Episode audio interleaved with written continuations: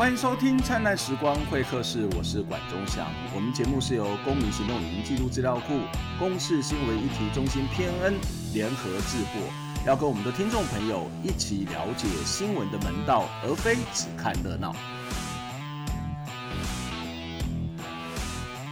我想最近这一阵子，在台湾政府的政策上面，有一个看起来好像是一个大转弯的政策，就是数位身份证 EID 的这个政策。但是这个 EID 的政策好像暂时有一部分的停止，可是它的争议仍然是存在。许多人对所谓的 EID 常常会抱持的是一个进步的象征，所以好像好多国家都有了这种所谓数位身份证。那台湾有这样的一个数位身份证，有什么不好？有什么不可以的呢？那当然也有人提出了不同的立场，包括这会不会是一种电子监控？这其实也不是一个近年来才有的议题。自从开始数位化之后，这种电子监控的讨论其实就一直存在在不同的国家，在不同的社会。所以今天在我们的节目当中，要跟大家邀请到的是台湾人权促进会的数位人权专员周冠儒来跟我们讨论这个话题。冠儒你好。哦，你好。我想先请教一下，就是呃，数位身份证在这个是政府一个非常重要的一个政策嘛，哦，那不管是这个呃徐国勇部长或是唐凤部长，呃，这个政委他们其实也都开了直播来讨论这件事情。那当我们在谈论这件事情的这个数位身份证的好坏的问题之前，我想再先请教一个现一个现象一个问题，就是。所有的政策制定，它其实非常重要，是一个民主化的过程，或是一个透明的过程，特别是一个民主社会，或者所谓数位政策，那个透明性可能是更重要。在目前政府在推动这个数位身份证 EID 的时候，前面的讨论，你们觉得是足够的吗？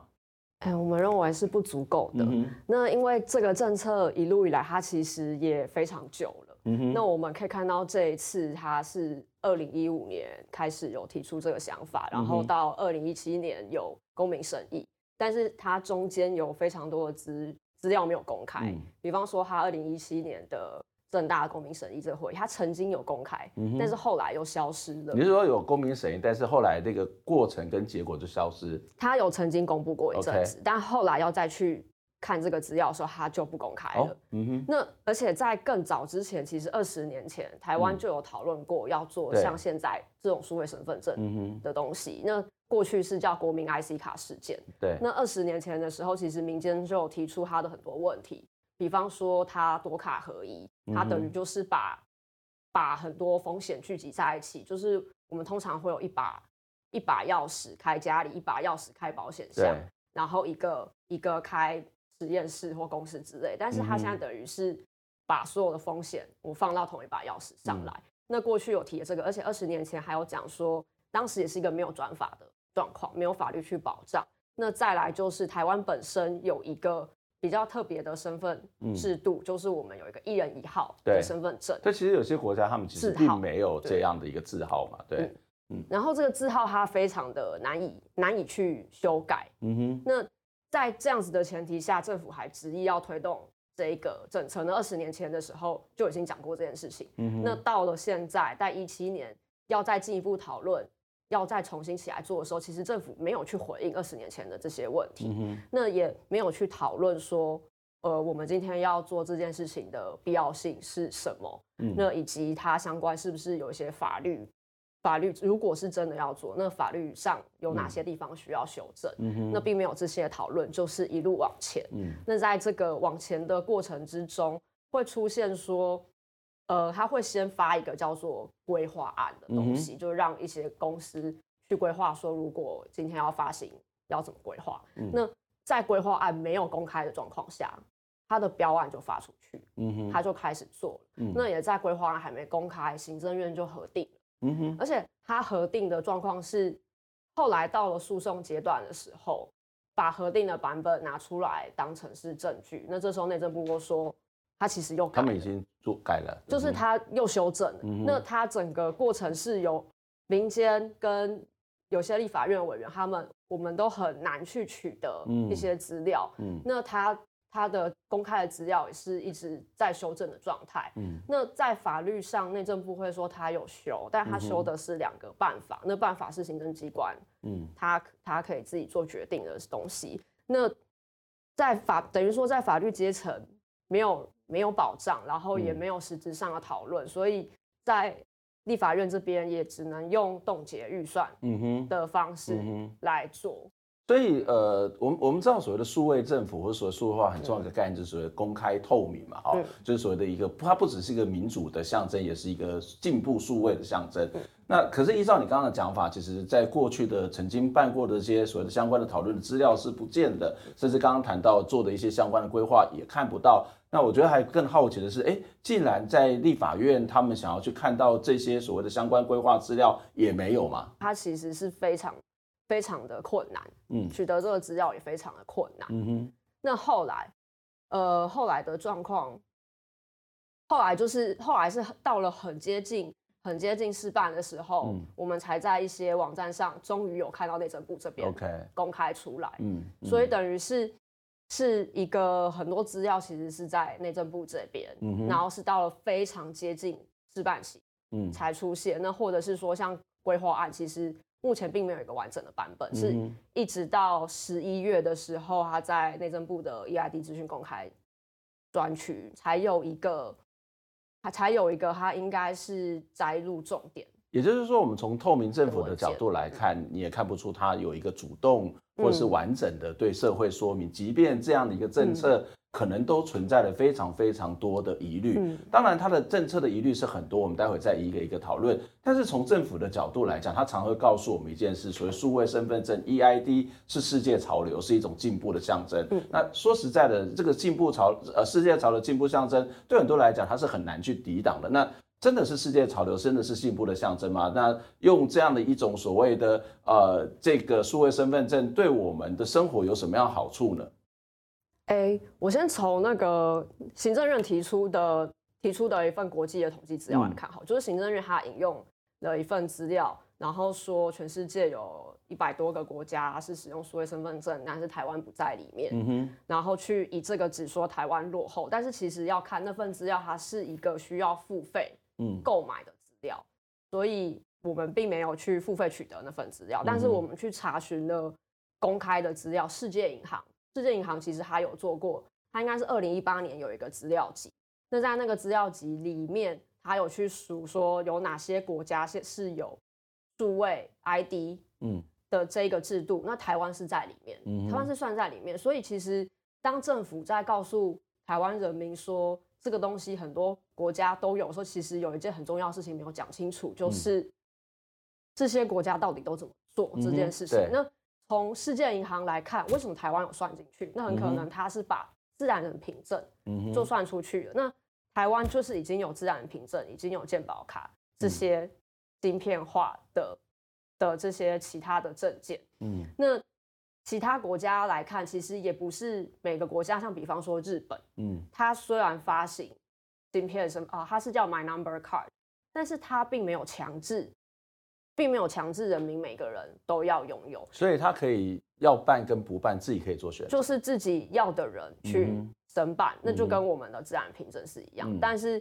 现在等于是政府他要从改身份证，因为身份证过一段期间就要更新，嗯、他想要去用这个更新的时候，把这个身份证又再加入一个，又再加入晶片，嗯、而且他这个晶片是一个没有办法。没有办法去，就是他现在是说，大家只能选择要不要去开自然人凭证的功能，所以、嗯、就是 EID 上面，但是他并没有让大家选择公开呃关掉其他区，嗯就是等于说我拿了它晶片的功能，对，就在那里。但是以德国来说，即便德国它是每个人都要拿身份证，嗯、但是它的晶片功能是可以完全不要用，嗯哼，就是从打从识别，嗯，我就。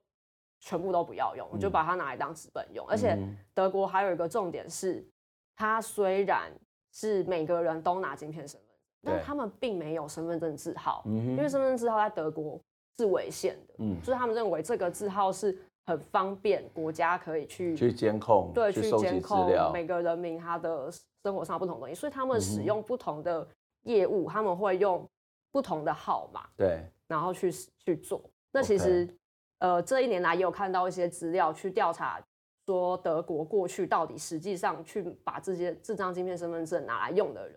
他其实比率是非常的低。嗯哼，所以呃，即使是世界潮流也好，那台湾说不定刚以你刚刚的讲法，其实我们在世界银行当中也是被认定是有这种所谓的 EI 数位身份证这种。进步的这种国家，可是即使是真正很多国家在用所谓的数数位身份证，他们的做法也会不同。例如说，日本可选择可不选择，或者是我即使全民办的，我可能也没有身份证字号，或者是我办了我要开启哪些项目，我也是有自己的选择权。但是这个在台湾都没有嘛？台湾就把所有的东西都整合在一起，你只有全有全无的这种选项吗？就是，而且还要回过来看，就是说有一些世界上数位进步的国家，像是美国跟英国，它其实。连身份证制度都没有，他就是用其他其他的证件，然后提供不同的选择，这样。嗯嗯、那再回到我们现在内政部他他设计的这一张晶片身份证，它现在变成说是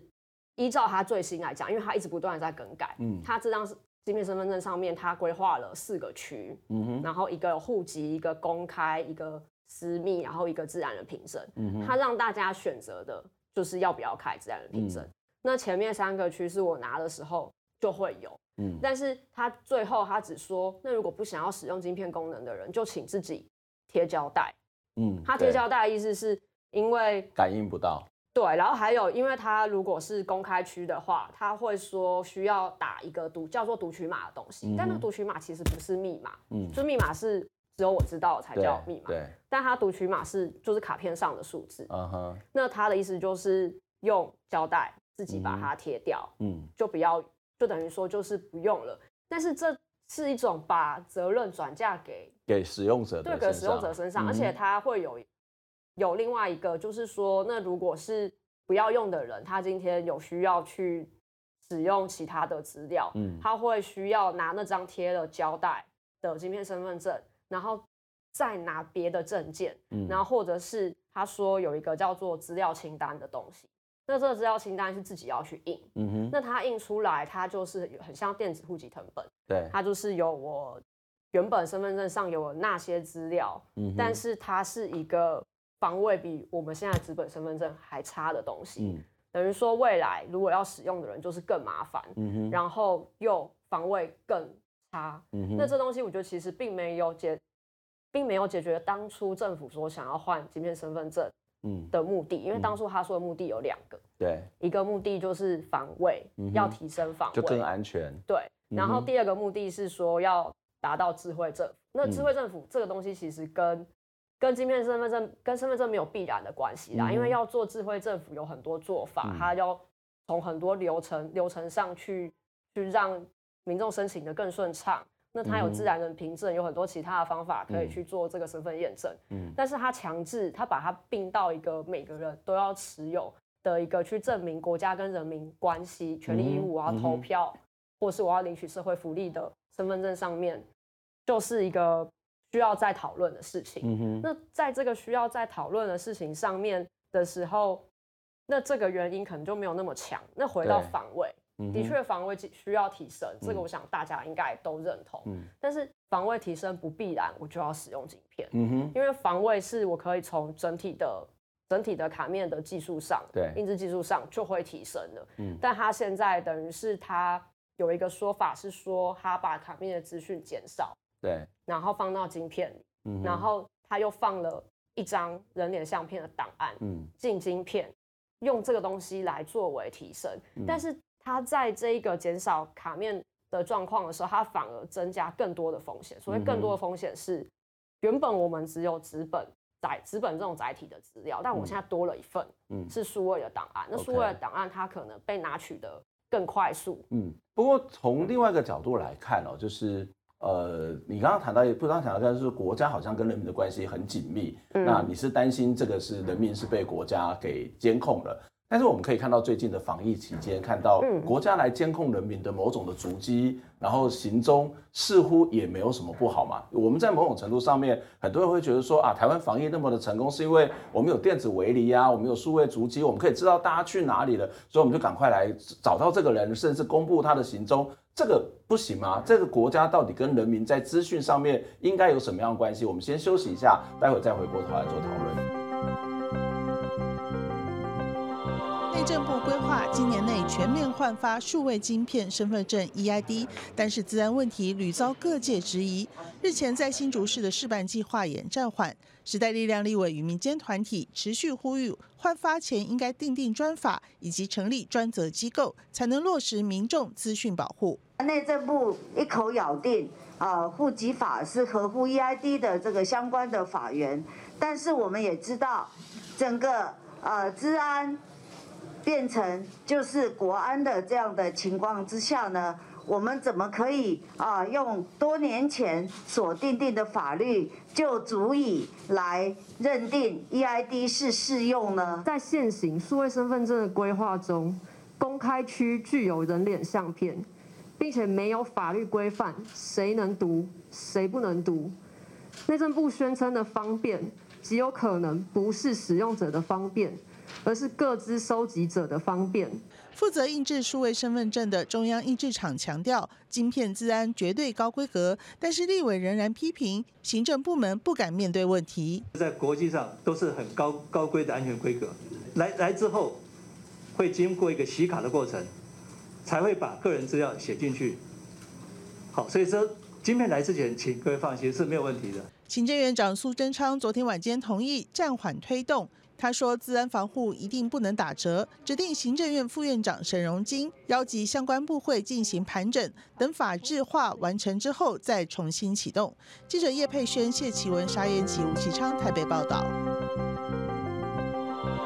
欢迎回到《灿烂时光会客室》节目的现场，我是主持人管中祥。今天在节目当中跟大家聊一下，我觉得非常重要的一个议题，就是 EID 数位身份证。在现场跟我们一起聊天的是台湾人权促进会的数位人权专员周冠儒，冠儒你好。啊，你好，观众好。呃，刚刚我们在上一段节目当中提到了，我觉得这是一个很重要的一个政治哲学的问题，它也是一个政治实务的问题，就是数位身份证当然会带来很多的便利，可是它背后隐藏着，或是它背后透露的一件事情，就是到底国家跟人民有什么样的关系？刚刚谈到了，如果这个国家。太掌握人民的行踪，好像人民的隐私或是人就会被监控。例如说，我们看到中国，或是看到很多类似很多国家天眼的这一种做法。但是从另外一个角度来看，也有人会觉得说，这没有什么不好啊。就是呃，例如说，在台湾的防疫那么成功，就是因为我们的政府在某种程度上面可以掌握了人呃这个人民的行踪，掌握了这些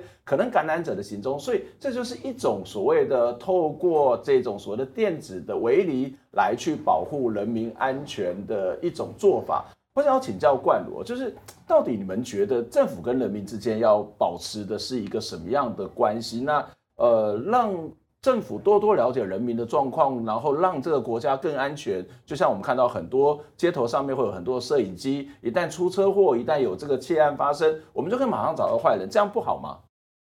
哎、欸，就是我们刚刚就是刚刚主持人讲有一个前提是说，当政府可以在社会上各个角落更了解人民的时候，可能会更安全这件事情嘛。嗯、但是。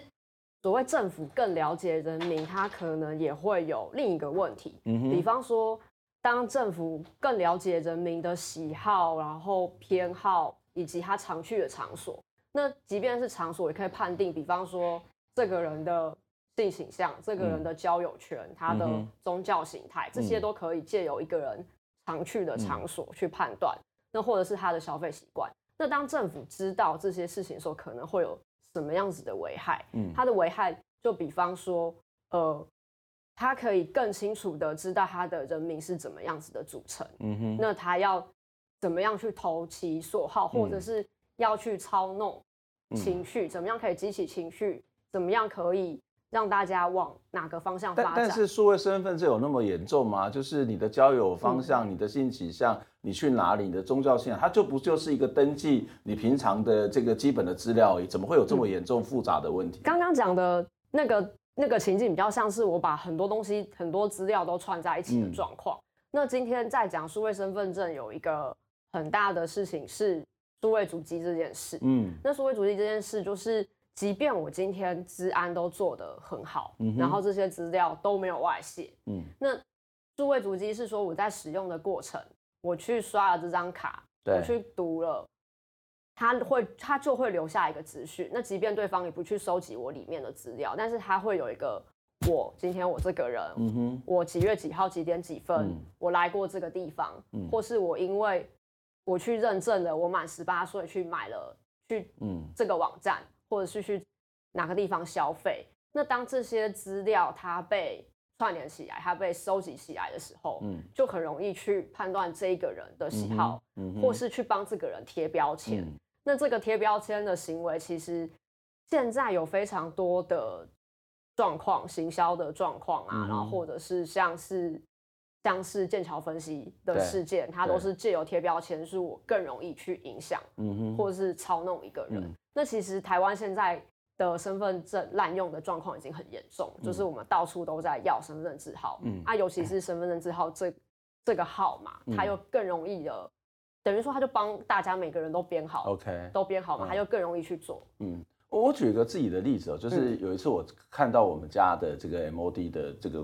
收费有点异常，好，那关键是，然后我就去中华电信去调那个 MOD 的这个所有的观看的资料出来看。我很惊讶的发现，每一分每一秒他怎么去转台，然后看的什么东西，其实都是有的。嗯，那这当然，呃，他可以去拿这个资料去分析你的生活习惯，他可以做商业用途，或者是在某种程度上面可能都会监控你，所以这个就是所谓的数位足迹都会被留下来。嗯，可是如果我们有一个好的程序，我们有一个好的监督的系统，那不可以随便用，然后有人去监督你，或者在某种特定的条件之下，他才可以去使用。那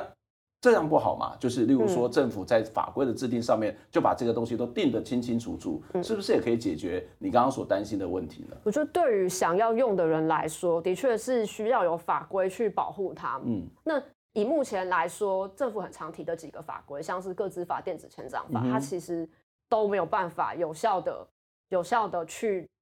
管制数位足迹的问题，以及我们的身份证号是完全没有法律去管制，嗯谁可以收集，谁不能收集。嗯、那又回到数位身份证来说，因为它毕竟是一个超出身份辨识、身份识别功能的东西。那我们的户籍法其实是只有授权说这个它的目的就是身份识别。嗯、那超出的部分是不是应该让民众自己去选择？嗯、哼那想要。想要使用相关的签章功能、凭证功能的人，再去申请就好了。嗯、哼那一般人就是让他有一个可以做平常想要做投票之类的权利义务的无晶片的身份证就可以了。嗯、那嗯，对。不过在现实上面，可能我觉得比较困难的。例如说，嗯、呃，我们常常在，例如说我们申请一个账号，其实我们都不太去看那个呃所谓的相关的隐私权的决定，或者是协定，或者是一些。这个数位啊、呃，这个所谓的呃，你的定型化契约，所以会不会到时候真的要让大家可以做选择的时候，我们会其实啊无所谓啦，反正就随随便便就勾下去或者不勾，那其实这些问题一样会被这个所谓的被监控。嗯，我觉得很就是的确很可能会像这样，就是当政府这边没有把关，嗯、然后让让就是把等于说把这一张卡是不是要被读取，嗯，或者是身份证号是不是要被收集。就是去放任民间一个个人自行同意的状况下，很可能，很可能他就是会有像这样子，我直接全部都同意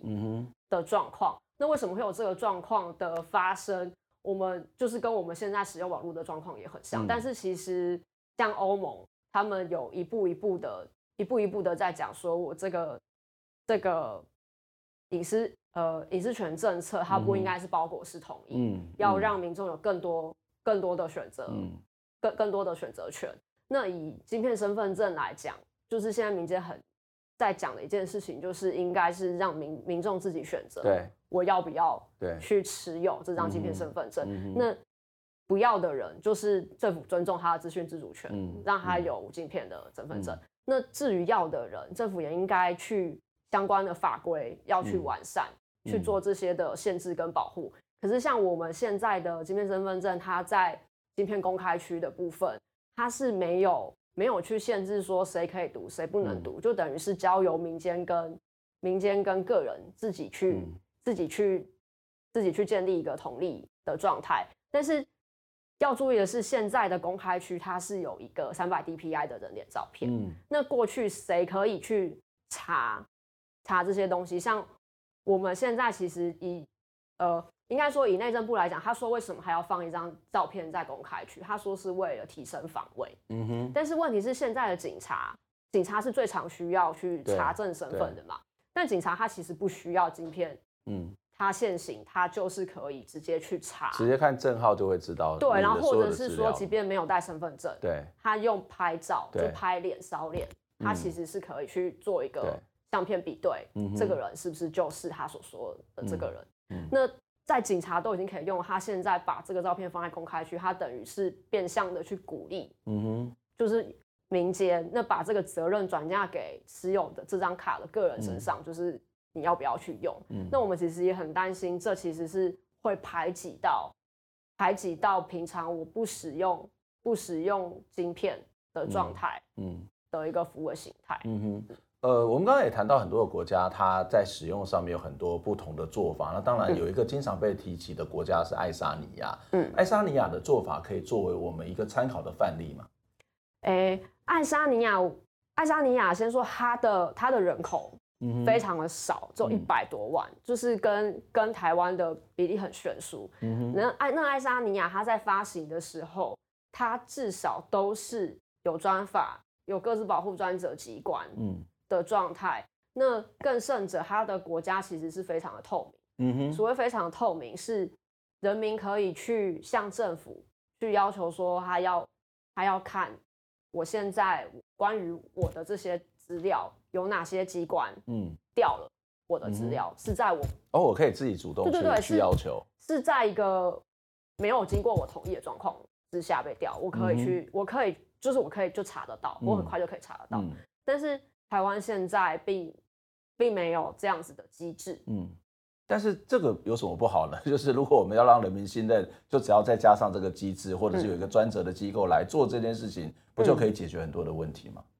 对，但是现在台湾是一个目前是没有做到这些事情嗯。的状况，嗯、而且我们也可以看到，就是关于我们刚前面讲的，都是一个机关跟机关之间，或是像是防疫的时候，是政府机关它向电信业者要，嗯、那或者是说可能在演唱会的时候，演唱会不是会有实名制的身份证号登记吗？那为何能够政府那么快抓到人？可能也有向演唱会去要这一些。嗯，这一些登记座位啊、身份证字号啊、嗯、买票这些的资料，嗯、那在政府机关跟机关，然后或是政府向企业在调的时候，其实很多时候民众是不知道的。对对，所以我觉得这其实是让我觉得比较呃害怕，或是有点担心，就是。嗯呃，什么时候我们的资料被拿走，被怎么用？其实我们是完全不晓得。就好像我们看到防疫期间，哎，为什么大家所有的资料政府就可以掌握？那当然他会说他是有法源，例如说传染病防治法或者相关的法律。可是应该有更多的细节吧？例如说什么时候可以用，什么东西不可以用，可以用多久，在什么地什么这样状况底下，它应该就要停止使用，或者用的时候它的监督机制是什么？这一套的这个东西，包括在数位身份证的这个换发上面，难道我们的政府都没有考虑到这些最基本的整个所谓的机制的问题吗？其实我不知道政府有没有考虑到，嗯，但是以晶片身份证上来说，它的确是，它的确是没有在法律的层次，嗯哼，去去让它完善。那刚法律我们讲到了很多，就包含个资法。跟电子签章法，内政部都认为已经足够，嗯，但是以中研院学者这边看到都是一个不足的状况，因为他没有去保障数位主机。那即便是户籍法，它也是一个很古老的法律，嗯，他当初写的时候并没有去，并没有去设想到今天可能会有个什么晶片身份证，但是内政部却以户籍法就认为已经够了，嗯哼，嗯哼的状态，嗯。所以其实，在实际上面，它还是可能会有很多很多的漏洞。那不过我们也看到，这个徐国勇部长跟唐凤也开直播，要来跟大家沟通做说明。那这个不算透明吗？这样子还不够吗？就是，呃，我觉得机关他要开直播去让民众更了解这个事情是好的，只是说在做这件事情之前，其实更重要的是相关的。文件、相关的程序都要符合法制，嗯、哼。那都要公开让民间讨论。嗯、而但是现在的直播变成是一种单向、嗯、单向不打、嗯、单向不打的形式。嗯、那他讲的其实是是一个呃就是内政部的想法，嗯、行政机关行政机关的想法，但是他并没有去针对民间诸多提出来的非常多问题，比方说光是标案的标案这边的中国因素啊，那晶片、嗯、晶片在设计然后写入等等的问题，以及到后续很多中文院学者提到的读卡机的治安问题，以及后续的作业软体这些问题，目前是一个都没有在讨论的状况，嗯、那变成说直播是一个。官方在拍胸脯挂保证，嗯、而且是口头保证，嗯，这很重要，并不是法律保障。嗯、其实，呃，民主政治就是一个论辩，就是要讨论人民有指引，就应该要回应人民的指引。然后，也许很多东西是政府对，但是你越不愿意去直接的跟人民面对面来讨论，当然就会产生更多的疑虑哦。那当然，我们可以看到，现在这个数位身份证似乎是已经暂停这个停办了，但是可能还是在往这个方向去走。对台全会来讲，你们希望这个数位身份证这个政策，假设要办或者不办，你们有什么样的建议吗？它怎么样更完善？就是要让这个机制更完善，还是要回到它是去审酌它的必要性？嗯、那在它审酌完了之后，一样它是要建立在一个基础的权利保护。嗯哼，就就是权利保护，就是资讯自主权跟隐私权。那这两个权利，刚才讲说它牵涉到的是民主民主法治的基础。而且因为个隐私，它其实不是个人的资料，嗯、就是我个人的东西，它也连接到我的朋友、我的家人，嗯，嗯，可能大家都会彼此之间会被影响。那除了这个资料的安全性问题之外，也是回到前面的隐私，就是我的资料是不是在我不知道的状况下去帮我贴被我被贴了什么标签，嗯、或是做了什么样子的连接？那什么时候删除？嗯，谁可以收集，谁不能收集？这些东西都应该要明确。嗯，所以第一步应该是。不应该是强制，是让民众自己选择，我要不要拿。假设今天还是继续维持今天身份证的政策的话，至少不应该强制民众去领。嗯，那第二个部分，哦，应该是说它可以有新的证件出来。嗯，就是我要一个新的防卫更好，但是没有晶片的身份证。这是第一件事情。那第二件事情是，对于想要持有的人，对，必须要修订专法，或者是。刚刚我讲过的那一些法律去做配合，芯片身份证这个特殊状况的限制，嗯、尤其是在身份资料，比方说身份证字号，什么情况下是不是法符合法律的授权才可以、嗯、才可以收集，嗯、要去这边去做限制，才能去改善目前已经很泛滥，那在未来有了芯片身份证可能更泛滥的一个资料滥收的问题。嗯哼，那第三个就是其实也不是芯片身份证的问题，是。台湾长久以来就是没有个资法的嗯。独立专责主管机关，对，那这个是除了除了以外，对于防刚提过的防疫啊什么也非常重要，是必须要有这一个独立专责的机关出来，因为他专责，他才不会有其他的业务，嗯哼，不会有其他的目的去影响他做各自保护，嗯，那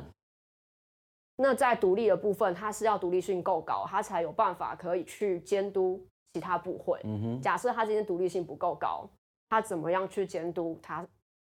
他上其他部会怎么使用这些东西？嗯，我想是一个很重要、很基本的，就是不管做或不做，整套的系统，它其实应该要更清楚。更重要是。在民主政治上面，对外的不是只有说明，而是应该沟通，而是应该论辩。所以，我们在这边也是非常期待的，我们的政府，不管是数位政委或者是内政部部长，都应该好好的跟我们社会大众有一个比较公开、明确的这种讨论。那有很多的问题，不是随便推给说啊，国外。就如何如何，这是一个潮流，这是一个进步。台湾它有它自己的国家安全，台湾有自己的人权的问题，台湾有很多在现有法律制度上面恐怕都有疏漏的地方，都应该一并纳进来讨论。今天非常谢谢冠儒来接受我们的访问，希望下次有机会再跟你做相关的讨论。谢谢，我们下次再会，拜拜。